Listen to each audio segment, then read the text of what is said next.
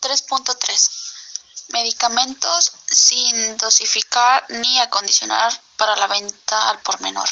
Número 1. Que contengan penicilina o derivados de estos productos con la estructura del ácido penicilánico o streptomicinas o derivados de estos productos. 2.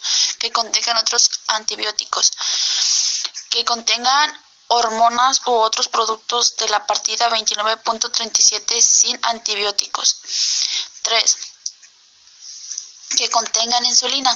Esta partida comprende las preparaciones medicinales para usos internos o externos utilizando con fines terapéuticos o profilácticos en medicina humana o veterinaria. Estos productos se obtienen mezclando dos o más sustancias entre sí.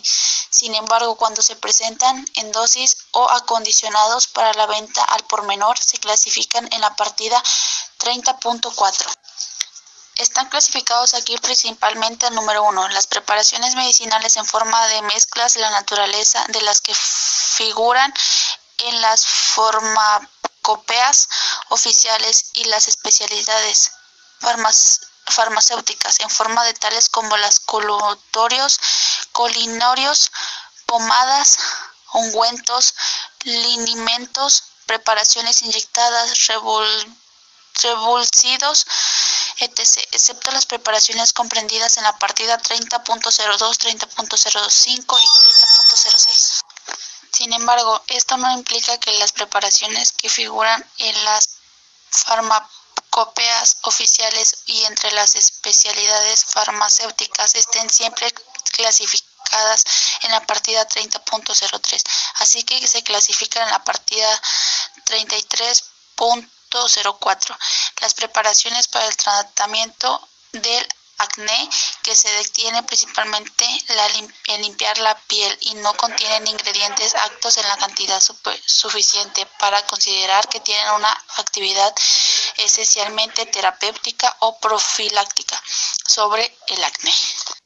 Número 2. Las preparaciones nutritivas administradas exclusivamente por las vías intravenosas por inyecciones o perfusión gota a gota en una vena.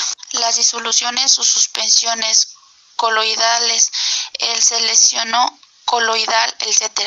Para usos medicamentos excepto, sin embargo, el azufre coloidal o los metales preciosos, colocaciones sin mezclas entre sí o entre otras materias.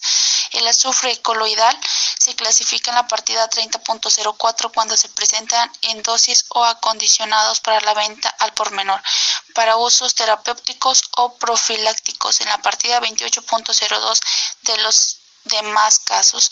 Los materiales preciosos coloidos sin mezclar entre sí se clasifican en la partida 28.43, incluso si están acondicionados para el uso medicinalmente. Sin embargo, los materiales preciosos coloidales mezclados entre sí u otras materias para usos terapéuticos o profilácticos se clasifican en la partida 28.0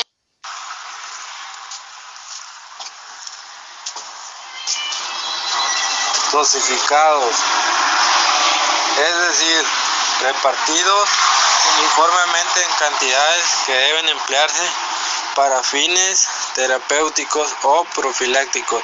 Se presentan generalmente en ampollas de 1.25 centímetros cúbicos a 10 centímetros cúbicos que se utilizan directamente para el tratamiento de ciertas enfermedades, principalmente el etilismo o el coma diabético o como disolventes para la preparación de disoluciones médicas inyectables, sellos, comprimidos, pastillas o tabletas, medicamentos dosificados para admirarse por vía transdérmica o incluso en polvo si se presentan en bolsitas dosificadas. Esta partida también comprende